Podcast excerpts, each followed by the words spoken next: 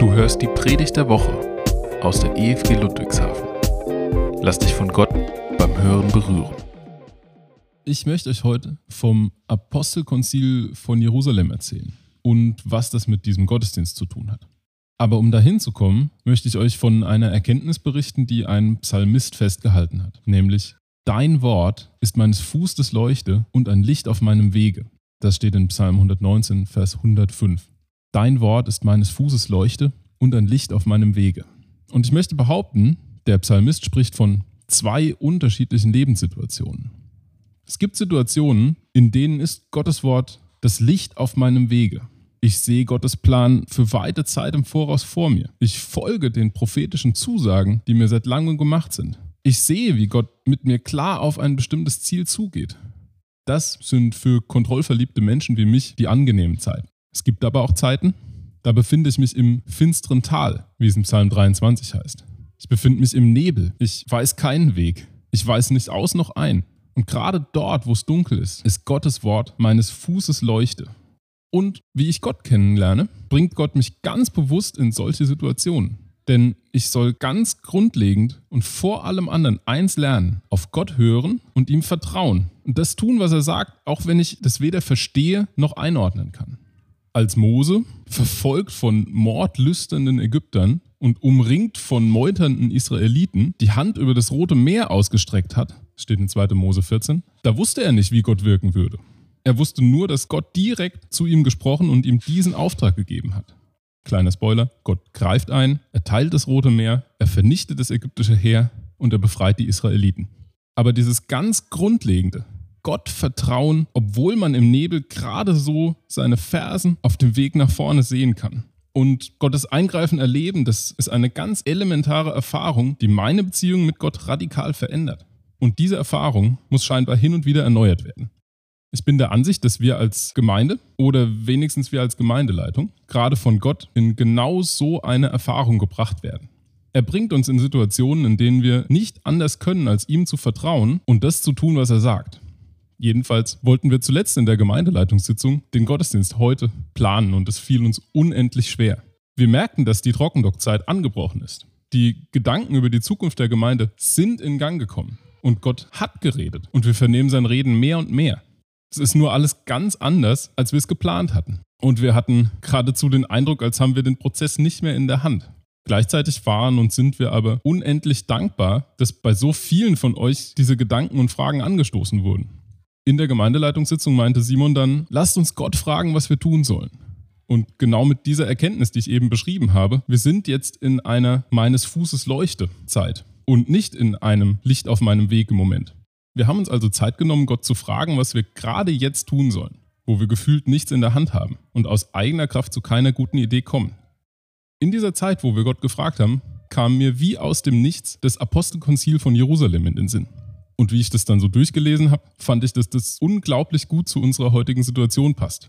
Das war für mich genau das Wort Gottes, das meines Fußes Leuchte war. Dort ist es nämlich folgendermaßen. Paulus und Barnabas kommen von der ersten Missionsreise nach Jerusalem zurück. Und konservative Christen, ehemalige Pharisäer, erklären, bekehrte Nichtjuden müssten beschnitten werden und das Gesetz des Alten Testaments halten. Daraufhin versammeln sich die Verantwortlichen der Gemeinde als Apostelkonzil. Sie diskutieren und dann gibt es drei Wortbeiträge. Als erstes steht Petrus auf und sagt, dass Gottes Entscheidung seit langem klar und bekannt ist, nämlich seit er, Petrus, den Auftrag bekam, zu Nichtjuden zu sprechen. Daraufhin berichten Paulus und Barnabas von all dem, was Gott unter den Nichtjuden gerade jetzt tut. Und schließlich ordnet Jakobus das Geschehen in einen biblischen Kontext ein und schlägt ein weiteres Vorgehen vor, das dann auch von der ganzen Gemeinde unterstützt wird. Nämlich bekehrte Nichtjuden sollen lediglich Götzenverehrung, Unmoral und den Verzehr von Blut und nicht ausgeblutetem Fleisch unterlassen. Ihr könnt das nachlesen in Apostelgeschichte 15. Ich habe jetzt stark verkürzt. Aber diese drei Phasen erkenne ich auch in unserer Situation und deswegen passt es so gut. Als erstes, es hat begonnen, spätestens mit unserer Gemeindeleitungsklausur im August. Als zweites, Gott wirkt, gerade jetzt, insbesondere durch alles, was wir in der Gebetswoche vor zwei Wochen erlebt haben. Und es gibt einen Plan, wie wir weitermachen. Das ist das Dritte, das, was Jakobus gesagt hat. Und weil das so gut passt, werden wir genau diese drei Punkte im heutigen Gottesdienst haben, nämlich durch Milena, Sabina und Jonas. Aber auch dir ganz persönlich möchte ich nochmal diesen Gedanken mitgeben. Dein Wort ist meines Fußes Leuchte und das Licht auf meinem Wege enthält zwei unterschiedliche Lebenssituationen. Und Gott bringt dich ganz bewusst in Situationen, wo sein Wort deines Fußes leuchte. Lediglich für die begonnen. nächsten ein bis zwei Schritte ist. Am 15.08. Genau haben wir uns als Gemeindeleitung in den Räumlichkeiten der Hemsowstraße getroffen. wir haben uns Zeit genommen, um intensiv über die Gemeinde nachzudenken und unser aktuelles Empfinden auszusprechen. Wir haben uns ausgetauscht darüber, was Gott uns aufs Herz gegeben hat. Zuallererst haben wir eine Dankbarkeit empfunden. Wir finden es toll, dass Gott uns in unserer Unterschiedlichkeit in den Dienst berufen hat. Es ist echt ein richtiger Segen, dass wir diese Unterschiedlichkeit ausleben und dass wir so unterschiedliche Diakone sind. An diesem Tag, an dem Visionstag, haben wir auch darüber nachgedacht, wie wir uns die Zukunft unserer Gemeinde vorstellen. Was hat Gott uns aufs Herz gegeben? Dabei ist unsere Vision entstanden. Wir, also unsere Gemeinde, wir wollen Kirche des 21. Jahrhunderts werden, in der Menschen, die Jesus nicht kennen, zu mündigen Christen werden. Ja, wir sind in unterschiedlichen Lebenslagen in der Gemeinde und wir haben unterschiedliches Alter. Das schätzen wir ehrlich sehr. Dennoch sehen wir uns einen Auftrag darin, auch im 21. Jahrhundert zu bestehen. Das Leben und auch die Gemeinden, die werden digitaler. Gerade wird es zu einem großen Segen in der Corona-Krise. Das Leben und auch die Gemeinden, ja, die sind darauf auch angewiesen. Nämlich gerade äh, wir jungen Leute, wir werden angesprochen von digitalen Auftritten. Erst in der letzten Gemeindeleitungssitzung haben wir darüber gesprochen, wie wichtig unsere Homepage ist. Denn gerade dadurch sind überhaupt Menschen erst auf uns aufmerksam geworden. Ein weiterer Punkt ist, dass der Missionsauftrag, der Missionsbefehl unsere Hauptmotivation ist. Wir wollen wirklich Menschen neu erreichen, die Jesus nicht kennen.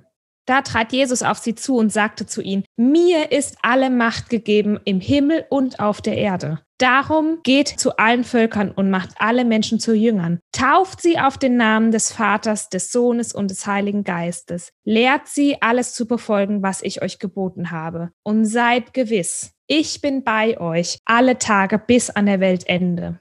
Steht in Matthäus 28 ab Vers 18. Ja, wir haben das natürlich schon so oft gehört und uns auch immer wieder neu vorgenommen. Und trotzdem haben wir gemerkt, dass wir oft an diesem Ziel vorbeigeschlittert sind. Es ist einfach uns echt ein Herzensanliegen, das ganz neu für uns als Gemeinde zu entwickeln und zu überlegen, wie sieht es konkret aus. Ein weiterer Punkt war uns wichtig, nämlich die Mündigkeit. Jeder von uns ist verantwortlich für sich und sein Leben. Klar, wir wollen im Gottesdienst die Elemente von Lobpreis, Lehre, Gebet und Bibellese integrieren. Aber wir sehen es nicht primär als unsere Aufgabe, alle Herzenswünsche zu erfüllen.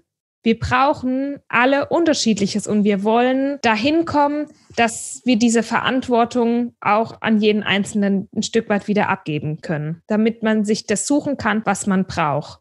Wir müssen uns eingestehen, dass wir in den vergangenen Jahren nicht gewachsen sind. Das haben wir auch gemerkt in der Klausur und dass die Arbeitsbelastung für viele, ja, auch für uns echt zu hoch ist. So wie es vor Corona war, ja, so wie es vielleicht auch gerade läuft, so kann es nicht weitergehen.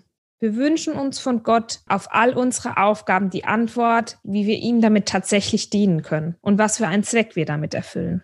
Wir wollen das ändern und gemeinsam in die Zukunft schauen, so wie wir es auch in der Gebetswoche getan haben. Sabina wird uns da gleich noch mehr dazu sagen. Es ist uns aber in der Klausur auch klar geworden, dass folgende Zusage für uns gilt. Selbst wenn euer Glaube nur so groß ist wie ein Senfkorn, könnt ihr zu diesem Berg sagen, rück von hier nach dort, und er wird dorthin rücken. Nichts wird euch unmöglich sein, steht in Matthäus 17, Vers 20. Und ich möchte kurz noch vier Punkte sagen, die uns wichtig geworden sind. Ihr könnt dazu auch noch die Predigt vom Jonas von vor zwei Wochen nachhören. Da hat er das noch ein bisschen genauer erläutert. Wir wollen auf Gott hören. Wir wollen auf Gott vertrauen. Wir wollen träumen. Wir wollen visionieren. Wir wollen uns ein Ziel überlegen. Wir wollen es einfach im Blick haben. Wir wollen Kirche des 21. Jahrhunderts werden, in der Menschen, die Jesus nicht kennen, zu mündigen Christ werden. Hallo und guten Morgen, ihr Lieben. Ich möchte nochmal auf die Gebetswoche zurückblicken, die wir hatten Anfang November, die sehr segensreich war und da kamen ganz viele Eindrücke von Leuten, die im Gebet was erlebt haben oder gehört haben oder Bibelverse bekommen haben. Und da möchte ich jetzt drei Bibelverse rausgreifen quasi und lese die mal vor. Die erste Bibelstelle steht in 2. Korinther 3, 17. Da steht, der Herr ist der Geist. Wo aber der Geist des Herrn ist, da ist Freiheit. Die zweite Bibelstelle in Josua 1, 8. Und lass das Buch dieses Gesetzes nicht von deinem Munde kommen, sondern betrachte es Tag und Nacht, dass du hältst und tust in allen Dingen nach dem, was darin geschrieben steht dann wird es dir auf deinen Wegen gelingen und du wirst es recht ausrichten. Die dritte Bibelstelle, 2. Korinther 12, 9. Und er hat zu mir gesagt, lass dir an meiner Gnade genügen, denn meine Kraft ist in den Schwachen mächtig. Darum will ich mich am allerliebsten rühmen meiner Schwachheit, auf dass die Kraft Christi bei mir wohne. Soweit die Bibelstellen. Ich möchte an dieser Stelle nochmal, die Milena hat es auch schon mal gesagt, ähm, unseren Leitspruch oder Leitsatz in Erinnerung rufen. Wir wollen Kirche des 21. Jahrhunderts sein, in der Menschen, die Jesus nicht kennen, zu mündigen Christen werden. Da habe ich mich gefragt, wie kommen wir dahin, als Menschen mündige Christen zu werden? Wie es in der Korintherstelle schon heißt, sind wir ja schwach. Wir sind schwache Menschen. Wir können aber mündig werden. Was bedeutet, was bedeutet mündig sein, dass wir befähigt werden, Entscheidungen zu treffen und zu handeln und dafür auch die Verantwortung zu übernehmen. Die genannten Bibelstellen, die zeigen uns, wir können mündig werden, indem wir Gottes Wort studieren und Gottes Geist haben, der uns leitet. Und Gott schenkt uns die Kraft, die Kraft zum Handeln durch seine Gnade. Ich möchte euch auch noch ein bisschen was dazu sagen. Ich möchte erstmal noch mal zusammenfassen. Der Dominik hat euch erzählt von Apostelgeschichte 15, vom Apostelkonzil. Und da ging es darum, dass Paulus erstmal darüber berichtet hat, wie ist es in der Vergangenheit gelaufen? Was war bis jetzt geschehen? Barnabas hat dann erzählt, ja, was ist in der Gegenwart passiert? Was passiert aktuell? Da hat die Sabina erzählt, wie aktuell in der Gebetswoche viele Gebetserhörungen passiert sind, aber auch viele Bilder entstanden sind, wie es in der Gemeinde weitergehen kann. Und als letztes im Apostelkonzil Konzil kommt Jakobus, der über die Zukunft redet. Und an der Stelle stehe jetzt ich, wo ich erzählen soll, wie geht es jetzt weiter mit der Gemeinde. Als erstes möchte ich auch nochmal den Leitvers, der begleitet uns heute im Gottesdienst die ganze Zeit, erzählen. Wir wollen Kirche des 21. Jahrhunderts werden, in der Menschen, die Jesus nicht kennen, zu mündigen Christen werden. Wir haben jetzt schon öfters gesagt, dass wir es anders geplant haben, wie diese Zeit im November verläuft. Aber durch Milena und Sabina durftet ihr schon Eindruck gewinnen, was in der unsichtbaren Welt passiert, welcher Kampf in der unsichtbaren Welt passiert. Ich muss ehrlich sein, wir als Gemeindeleitung standen im November mit leeren Händen da. Wir wussten nicht, was als nächstes kommen würde. Aber Gott hat jedes Treffen von uns so sehr gesegnet. Das hat Dominik auch schon erzählt, wie wir diesen Gottesdienst zum Beispiel vorbereitet haben. Genau das will aber Gott von uns. Er möchte das Ruder in die Hand nehmen und unser Schiff lenken. Das ist mir nochmal so bewusst geworden. Wir haben immer von der Trockendockzeit geredet. Und mir persönlich ist bewusst geworden, wir als Schiff, die Gemeinde, wir werden nicht mehr von uns selber gelenkt, nicht mehr von der Gemeindeleitung, sondern eigentlich ist Gott derjenige, der uns lenkt. Und da ist mir ein jüdisches Sprichwort gekommen. Der Mensch denkt, Gott lenkt. Ja, wir haben uns viele Gedanken gemacht. Wie können wir uns die Trockendockzeit gestalten? Wie können wir die jetzige Zeit gestalten? Wir haben auch einen super Plan gehabt, aber es sollte ganz anders werden. Überall ist alles ganz anders geworden. Jeder musste seinen Plan nicht nur in der Gemeinde umwerfen, sondern auch im privaten Leben weil jetzt der zweite Lockdown eben ist. Aber trotzdem hat Gott gewirkt oder vielleicht gerade deswegen. Und wir konnten so viele wichtige Erfahrungen sammeln, auch in dieser Gebetszeit, wo echt viele Leute mitgearbeitet haben. Und da wollen wir jetzt auch weitergehen. Wir wollen uns jetzt voll auf Gott vertrauen. Wir wollen mit Gott die nächsten Schritte gehen. Es liegt an uns, ob wir uns überlegen, ob wir Gott hinterherlaufen oder nicht. Mir ist da so ein bisschen das Bild von der Wolken- und Feuersäule gekommen von Mose, wo ganz Israel hinter Gott hergelaufen ist. Sie konnten auch woanders langlaufen, aber ihnen war klar, sie mussten da langlaufen, weil das ist der Weg, den Gott für sie vorgesehen hat. Genauso ist es bei uns auch. Wir sollen diesen Weg gehen und wir sollen Gott hinterherlaufen. Also wie schon gesagt, es liegt an uns. Und eine gute Möglichkeit ist es, das Buch 24 Mal Weihnachten neu erleben, gemeinsam mit der Familie, mit Freunden, mit dem Hauskreis oder der ganzen Gemeinde zu lesen. Ich habe das Buch hier nochmal da. Ich habe mir da schon mal den ersten Bericht durchgelesen und ich finde es echt cool, wie das Buch aufgebaut ist, weil es geht darum, dass man Weihnachten auch nochmal neu hinterfragt, um zu schauen, wie ist das Weihnachten wirklich gelaufen? Was sind die Geschichten, die wir gegebenenfalls einfach nur erzählt bekommen haben? Und was sind die Geschichten, die wirklich in der Bibel stehen? Wir wollen zusammen dieses Buch lesen. Und auch die nächsten vier Gottesdienste sind die, in der wir mehr auf dieses Buch eingehen. Und dieses 24 Mal Weihnachten neu erleben, da sind jedes Mal so ja, fünf bis acht Seiten, würde ich sagen, drin, wo ihr gemeinsam mit der Familie durchlesen könnt und da Weihnachten neu erleben könnt. Mit uns als gemeinsame Aktion in der Gemeinde.